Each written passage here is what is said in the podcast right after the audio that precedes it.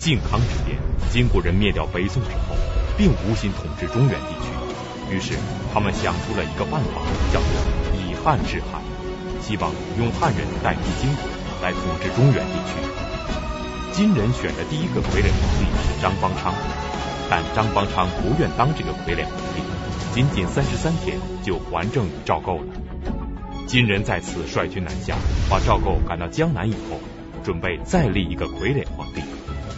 此时，宋朝的叛将逆臣们看到金国势力强大，竟然争先恐后的想当这个傀儡皇帝。而金人最后选中的是宋朝原济南知府刘裕。那么，刘裕是一个什么样的人呢？他是用什么手段当上了这个傀儡皇帝的呢？而他当了傀儡皇帝之后，又都干了哪些伤天害理的事情呢？请继续收看北京市海淀教师进修学校高级教师袁腾飞。讲述《两宋风云》第十五集《傀儡刘裕》。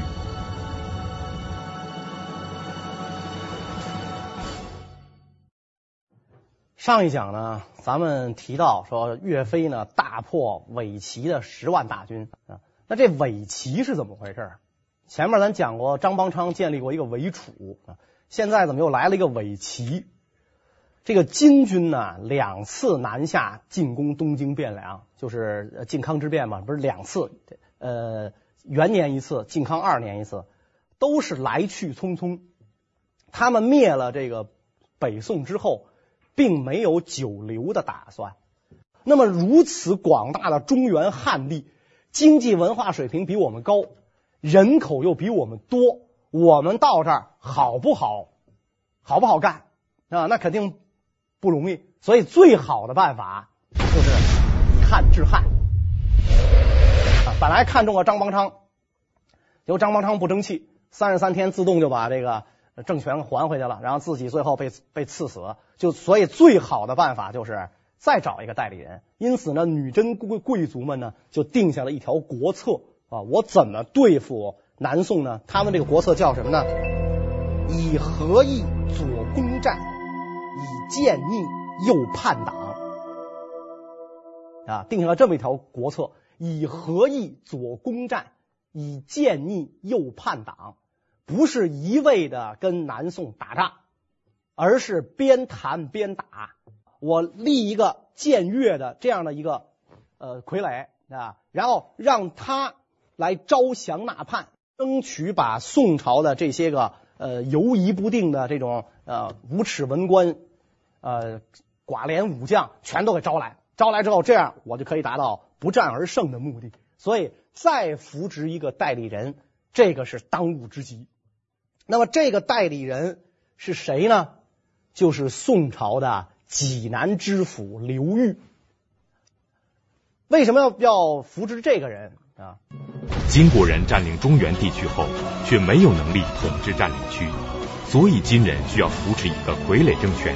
以达到以汉治汉的目的，因为有了张邦昌的教训，这次金国人一定要找一个真正肯为金国效力的汉人来当皇帝。那么，他们所选中的济南知府刘裕是一个什么样的人呢？首先，我们说刘裕这个人呢，祖籍河北，这个世代务农，往上倒几代都是土里刨食的农民，都是白丁。啊！结果他自己呢，发奋读书，要摆脱这种脸朝黄土背朝天的生活，发奋读书，结果中了这个进士。所以我们看那个宋朝的时候，这个呃文化人啊，说这个呃有有人讲说，汉唐是很很可敬的啊，明清是很恐怖的、很可怕的，呃，宋朝是很可爱的，特别是知识分子感觉这个宋朝很可爱啊。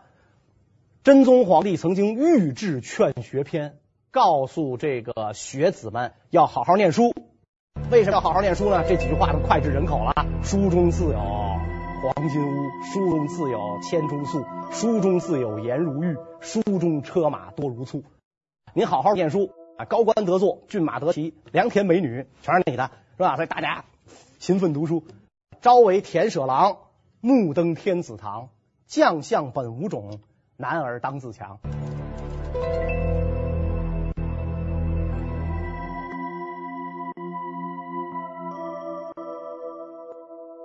刘裕成功的实践了真宗皇帝的这个劝告，召为田舍郎，目登天子堂，中了进士，做了官。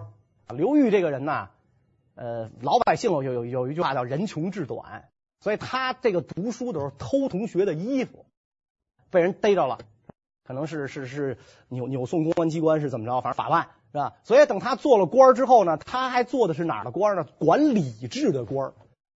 所以有人就把这陈年旧账给翻出来了。你这人怎么能管礼制呢？小偷，梁上君子，他怎么能管礼制呢？是吧？因为中中国古代，我们看那个呃大学里边讲是吧？你如果这个读书的话，你得正心诚意、修身齐家、治国平天下。你修身这一关都没做到，那三只手修身这一关都没做到，是吧？你怎么治齐家、治国平天下呀？所以这个修齐治平，这修是摆在第一位的嘛。因此，你刘裕干这种事儿，你不配这个做这个礼制官。结果宋徽宗皇帝还是比较，他这个人本身也不怎么讲礼制嘛，是吧？咱前面也讲过这个人啊，所以宋徽宗皇帝就说：“哎，这就是陈年旧账了，咱就别提了，就接着让他做官吧。”啊，提拔了刘裕做了这个殿中侍御史啊，不但管礼制，这个官职，这个官名我们已经强调过，讲过多少次了，是吧？殿中侍御史管风纪，哎，刘裕就开始来劲了，看。皇帝都不揪我的旧账，他就开始了这个上瘾了，就给皇帝挑错，这一下捅娄子了。他说皇帝什么什么什么事儿与礼不合，这皇上火的大了，我都没揪你这三只手的事儿，你还说我什么什么事儿与礼制不合？皇上当时震怒。刘裕一个河北种地的，懂什么礼制啊？行了，这官甭干了，是吧？这殿中侍御史甭干了。上外地做个小官去吧，两浙查房使到这个两浙啊去这个做官，然后等这个金军南下，整个这个这朝廷啊就乱了套了，当时地方也乱了套了。刘裕呢弃职啊，朝廷调他出任河北提刑啊，他不是在原来在南方做官吗？现在朝廷调他到河北出任提刑，光宗耀祖啊。回你的老家吧，相当于他老家。那这个河北当时是个路嘛，那提刑使是这个一路的最高的司法长官，是吧？所以你来做，衣锦还乡多好啊！刘裕一看不成，河北当时金军南下，我提什么刑啊？到那儿是吧？到那儿的话，脑袋都保不住，所以不去。那就他就也不能明白了跟朝廷说不去啊，反正就是我没准备好吧，是吧？然后走一步我往回退两步，反正就这样，是吧？群群不前啊！这个时候呢，北宋就已经啊灭亡了。没等他赴任，北宋就已经灭亡，南宋建立。刘裕本是北宋的官员，但北宋灭亡之后，河北被金军占领，刘裕的河北提刑是做不成的。但刘裕一介农夫，十年苦读，好不容易当了官，当然不会轻易的放弃官位。那么刘裕后来是怎样当上了济南知府的呢？南宋建立之后，刘裕来了劲了。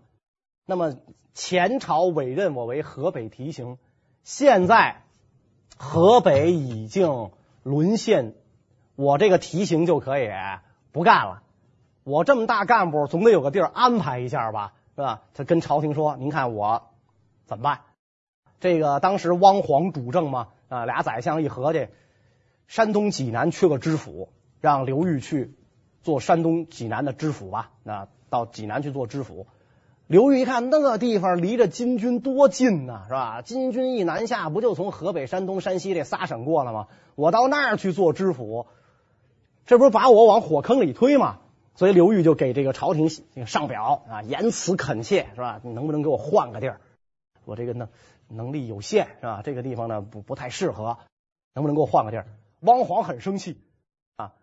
凭空给你一个官做啊，你还挑肥拣瘦，你要不干，就白丁一个啊！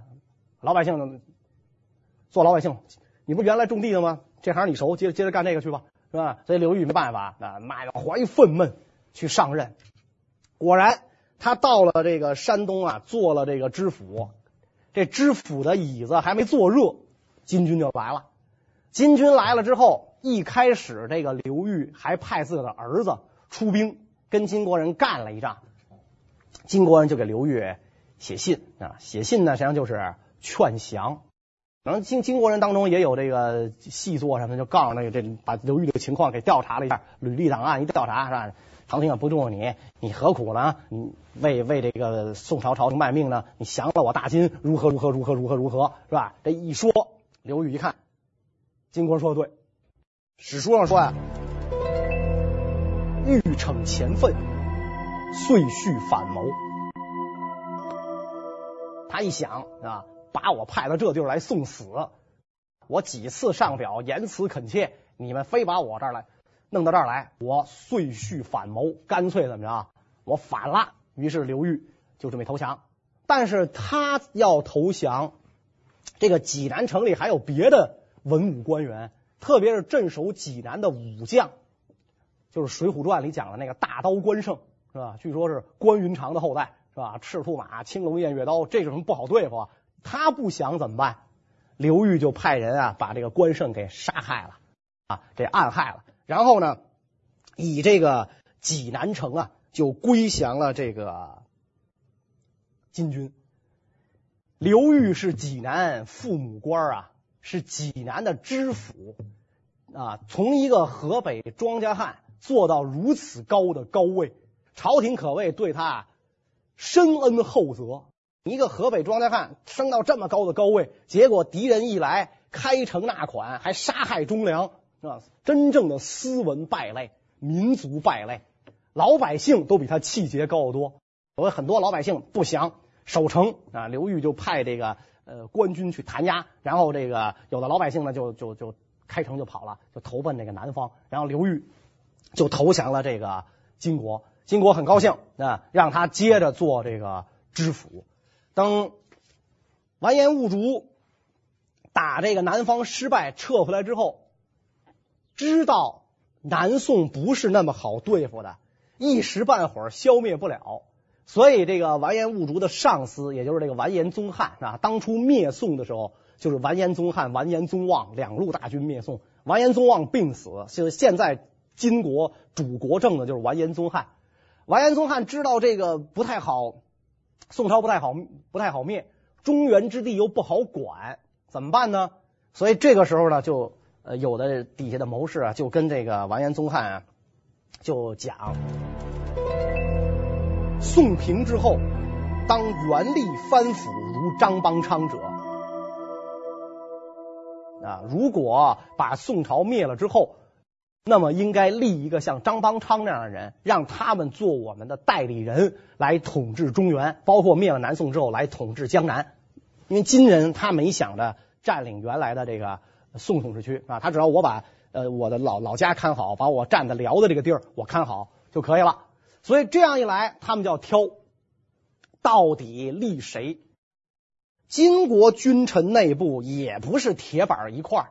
所以到底立谁，他也有不同的人选。有人提议刘裕，也有人提议别人，是吧？提议刘裕，提议刘裕的是谁呢？是这个完颜昌啊，也是呃，就是跟完颜兀术算是呃平同级的这样的一个金国的将领啊。他都比这个完颜宗翰的地位呢都要低。完颜昌提议刘裕，当年张邦昌是在被逼无奈之中给金国人当了傀儡皇帝。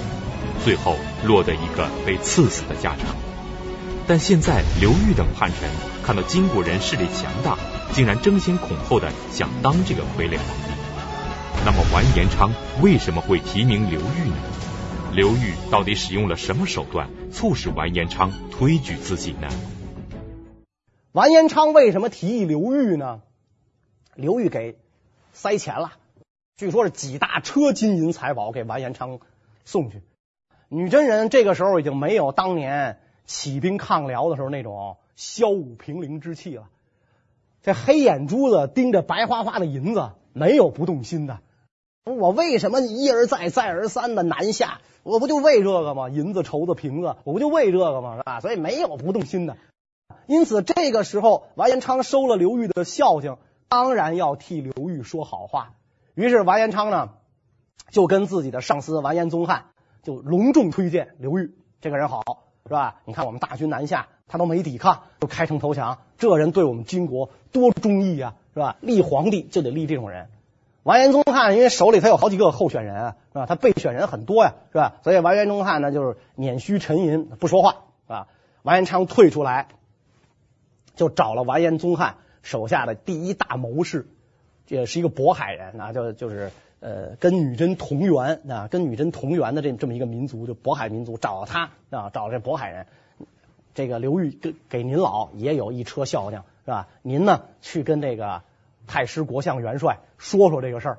于是这个人就走进来，就跟这个完颜宗翰就讲了这样一段话：方今河南州郡官制不义，风俗不更，可见吾军亦非贪图。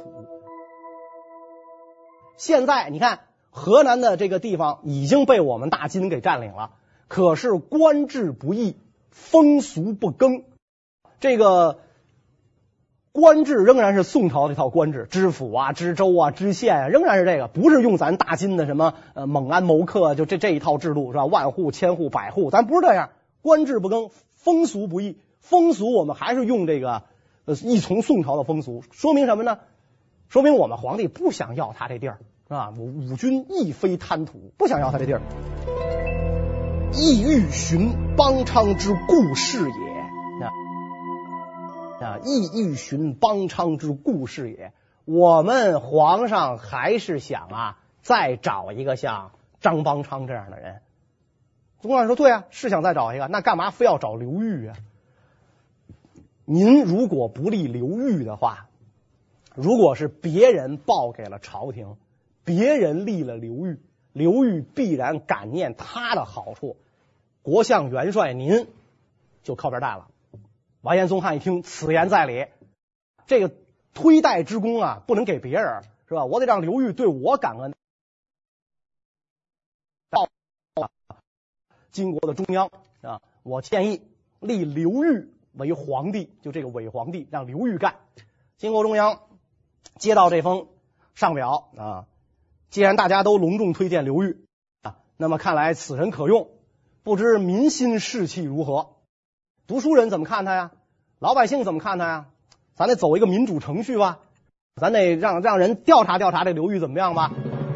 金国人这次立傀儡皇帝已经非常谨慎了，因为金国人希望这个傀儡皇帝能够承担起替金国人统治占领区的责任，所以要对刘裕进行调查。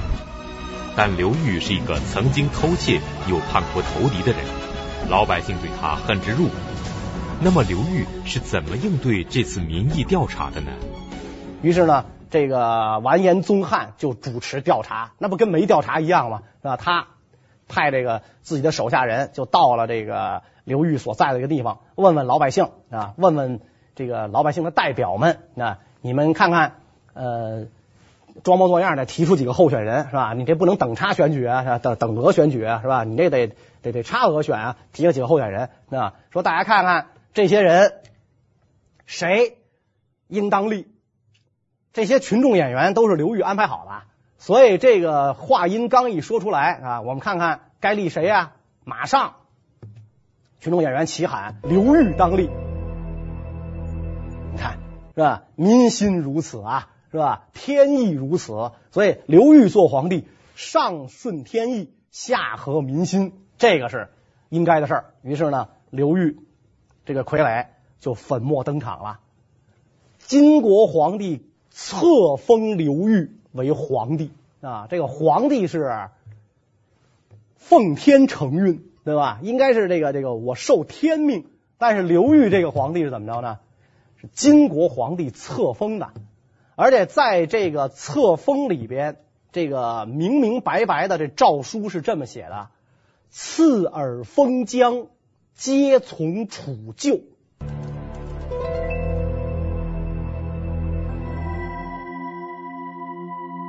我给你土地，让你做皇帝，皆从楚救。你得跟张邦昌的那个楚国是一样的，什么事儿你得跟他学。那皆从从楚救，你。想清楚你自己的斤两是吧？我封你为皇帝，但是你别真拿自个儿当皇上是吧？你实际上是我的这个傀儡，而且呢，这诏书上说，世修子礼，奉金正朔，永共千乘。不折不扣的一个儿皇帝，是吧？世修子礼，你说我大金的什么呀？儿子刘裕可能论年龄应该跟金太宗完颜吴乞买差不多上下，但是你得跟完颜吴乞买呃叫爹，哎，你是儿子，世修子礼是吧？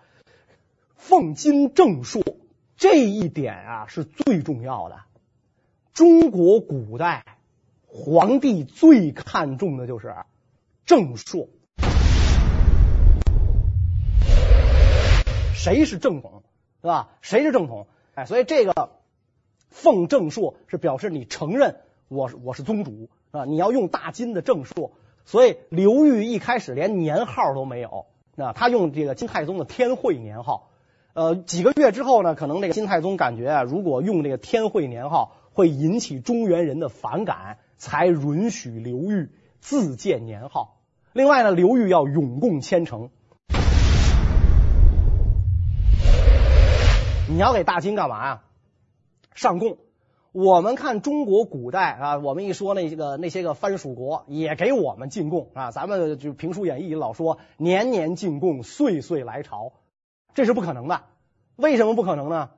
我们受不了啊，是吧？因为中国是怀柔远人，厚往薄来。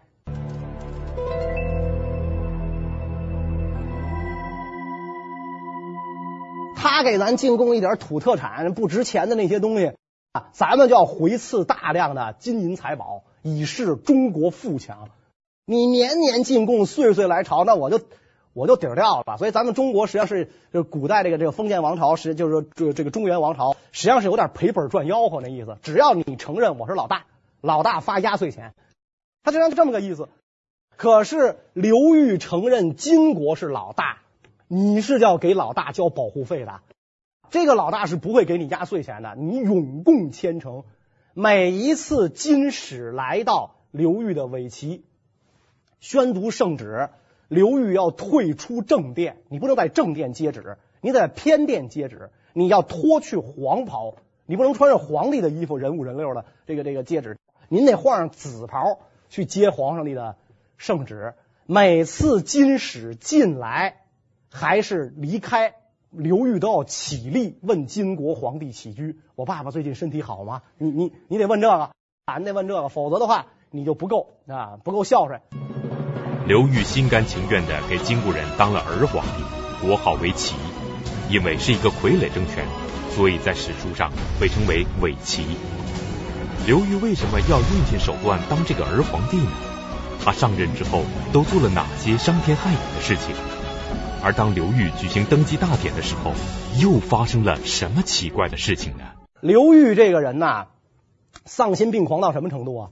你身为宋朝的臣子。我们知道张邦昌也干出了这种奸逆之事，他是被迫的。他哭的比出使金营都是哭的还惨，他不愿意干，但是金人以屠城相威胁，是吧？咱前面说你不干的话，汴梁鸡犬不留，等于张邦昌这个时候出来挡一下，三十三天自动就还归赵氏，是吧？而且他他始终不忘自己宋臣的身份。刘裕是小丑跳梁。木猴而冠，是吧？就真的就是不知道自己是是吃几碗干饭的了。他就真的把自个儿当成皇帝，他竟然把北宋皇帝的太庙改成他自己的家庙啊！人家太庙是供奉那个以前历代祖先嘛，供皇帝，他把他自己、他他父亲、他爷爷、他他祖父、曾祖父，然后这几个农民的牌位全搁在里边了，是吧？他供奉这个自己的家庙啊，然后举行隆重的登基大典，结果。登基大典那天，史书记载，是日暴风卷旗，屋瓦皆震，市民大惧。暴风卷旗啊，那旗子哗啊卷的刮飞了，屋瓦皆震，房瓦震，是吧？市民大惧，哎呀，苍天示警啊！咱们中国自从汉朝这个独尊儒术以来，这种天人感应、天人合一的观念是深入人心啊。你不是真龙天子，苍天示警，屋瓦皆震，太可怕了。我们看那个紫禁城啊，北京的故宫啊，紫禁城太和殿正中心一个金龙藻井，这个龙嘴里含着一个珠子，你要不是真龙天子，你往宝座上一坐，这珠子掉下来，掉下来的话，你可就惨了。所以是这个说这个李自成、袁世凯这些人，他做皇帝都没敢在太和殿，为什么？他就怕那个掉下来，他怕那掉下来，他可能知道自个儿不是真龙天子，是吧？他知道自己不是真龙天子，所以刘裕一干这事，好，你这你登基这天。老天爷发怒了，屋瓦也震了，这个旗子也卷起来了。老百姓一看，刘裕不是真龙天子啊！你这玩意儿长不了。刘裕好歹你甭管长了短了，人家开始过皇帝瘾，过了皇帝瘾，微服出访，探查民情，在大街上转，哎，看到这个自由市场上啊，就是这个这个，就那种农人民自发哈那种旧货市场，跟那个。有人在卖一只非常珍贵的玉碗，刘裕走上前去，他毕竟是当过官的呀，是而且在做过京官啊，他知道这东西啊，拿起来这玉碗，左端详右端详，说这东西不是民间之物。那个我们看过去民国的时候，一到琉璃厂一撞，哎呀，这东西从宫里流出来吧，都问这个，说这东西不是民间之物，就把这个卖碗的这人给逮起来了。你原来是干嘛的？我原来是当兵的，这东西哪儿来的？刨皇上坟刨出来的。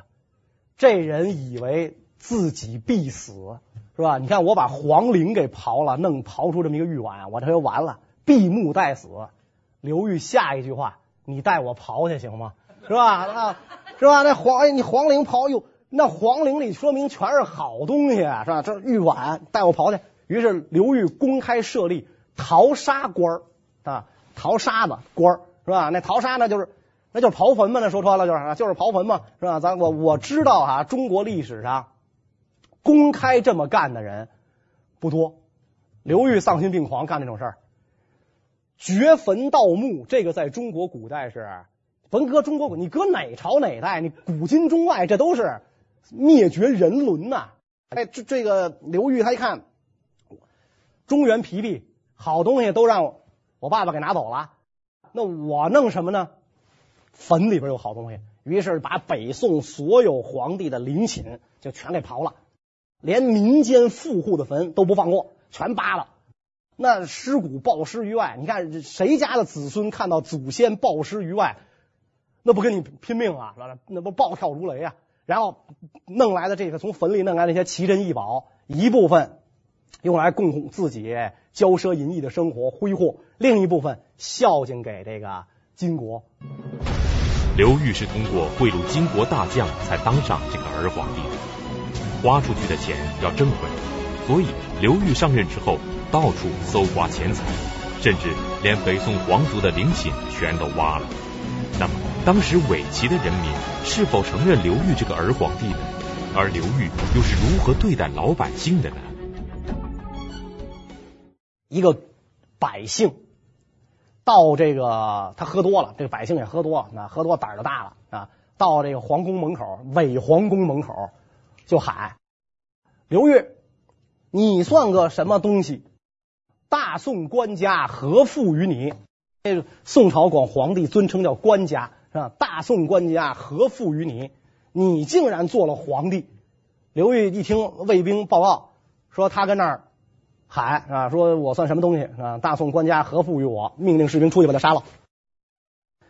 这个时候，有一个呃前宋的进士告诉刘裕：“你这个君位啊，来路不正啊，名不正则言不顺，早晚有一天，金国会承认大宋，到那个时候。”你将置身于何地？你得想清楚，你是干什么的？金国立你，不过是为了咱们要中原王长缴叫以夷制夷。金国立你，不过是为了以汉制汉，以中国治中国，是吧？你只不过是一件工具而已。狡兔死，走狗烹；飞鸟尽，良弓藏；敌国破，谋臣亡。有一天，宋金两国要议和了，你还有用吗？金国不可能同时承认齐和宋，只会挑一个。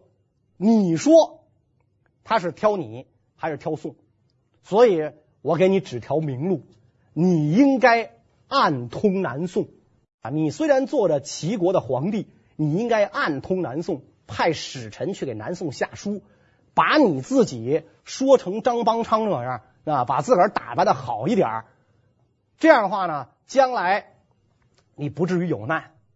按说这一番话说的是入情入理吧，也是为刘裕考虑吧。刘裕连眼皮都没眨，就把这人给杀了，根本连听都不听，就把他给杀了。就刘裕连想都不想，我就要过这把皇帝瘾，谁说我不够格，我就要杀谁。但是你得琢磨啊，你你现在有金国给你撑腰，你是胆儿壮了，你想杀谁就杀谁，你凭着暴力。你就治理这个国家，但是你得想什么呢？民心在哪儿？你杀一个进士，你得罪了士林。宋朝是绝不行戮士大夫的，对吧？三百年养士之朝，不杀士大夫及上书言事者。人家是给你出好主意，人还没骂你，对吧？人就给你出个好主意，人为你着想，怕你将来没有好下场，人家让你暗通南宋。完全是为你着想吗？眼皮都不眨，你给人杀了，读书人绝望了吧？这跟旧君一比，这叫什么人呢？读书人绝望了吧？老百姓就算是喝高了，酒后吐真言啊，他说的是心里话啊。大宋官家何负于你啊？你河北农民做到济南知府，你还要怎么样？你做皇帝，你做皇帝，你像张邦昌那样的皇帝也情有可原，史家都认为他被杀。是冤枉的，只不过是当时那种环境，不杀他不行。甭管你是呃诚心做汉奸，你还是被迫做汉奸，反正你做了汉奸了，你这辈子跳进黄河洗不清了。他是被杀的，可是张邦昌没有做过对不起宋朝的事儿。三一共就三十三天，你刘裕可倒好，先皇的陵你都敢刨啊，然后太庙变成你的家庙了，所以你这样做的话。百年之后有何面目？有何面目见祖宗于九泉之下呀？你不孝子孙。所以史书上说呢，说这个刘裕这个人呢，赋敛繁苛，民不聊生。他的这个在他统治下，税收很重，老百姓没法生活，是吧？所以老百姓那么这么一比的话。肯定就会去想旧君的好处。当年徽宗皇帝这个人品是差点，他弄这花石纲，但他也没到刨坟的份上啊。他顶多是跟活人要钱。这个刘裕可倒好，他棺材里伸手，他死要钱，对吧？他连死人都不放过，是吧？你说这么一个东西，怎么能让他做这个皇帝？怎么能让他统治我们呢？俗话说，得民心者得天下。刘裕的伪齐政权已经完全丧失了民心，老百姓怨声载道，民不聊生。但是刘裕这个儿皇帝的出现，却让南宋的高宗皇帝心中暗喜，这到底是为什么呢？刘裕这个伪齐政权一建立啊，客观上让这个宋高宗赵构啊长出了一口气。为什么高宗长出了一口气？返回头，我们想前边，高宗不是徽宗的嫡子，按照中国古代的宗法制度，亲宗属于嫡子，他也不是这个徽宗皇帝最宠爱的儿子，继位根本轮不着你的事儿，是吧？只是因为徽钦二帝被俘北上，赵氏宗室一网打尽，你唯一在外，以九子的地位继统，做了这个皇帝。在这个官员百姓的眼里，名不正。更可怕的是，你的皇位是张邦昌给你的，是张邦昌派人到相州是吧？劝这个宋高宗做皇帝，而且那个玉玺啊，大宋受命之宝在张邦昌手里，所以张邦昌把这方玉玺送到了赵构手里。有了这方玉玺，证明你的这个法统。但是你这个法统是哪儿来的？是从张邦昌来的，所以老百姓就看不上这个赵构。你本来就是天下兵马大元帅，你应该起兵勤王。秦王你没去，你从张邦昌这个奸逆的手里接过这个皇位，你做了皇位之后，就应该提兵北上，光复中原故土，迎回父兄。你又不干，你这个人不忠不孝，这个皇帝不怎么样，所以民心离散。因此完颜兀术轻骑南下，皇上只能跑。啊，咱们前面讲他为什么在海上漂四个多月，我只能跑。我不知道我登陆之后的受欢迎程度有多大，万一一根绳给我捆了怎么办？是吧？我只能跑。哎，现在老天开眼，来一刘裕，来刘裕好啊！你们看不起我是吧？他还不如我呢，他还不如我呢，对吧？就是你们看到的是什么呢？金国是。绝不可能乖乖的把中原故地还给我们，把我爸爸我哥送回，这是不可能的。所以现在没得选了啊，就是说俩人一一有比较嘛，是吧？这货货比货，你就看出我是好货来吧，是吧？这刘裕他还不如我呢。如果要是你们不支持我的话，咱们要是一块儿完了，那就是让刘裕这样的人统治你们，你们愿意不愿意？答案自然是否定的，大家谁都不愿意。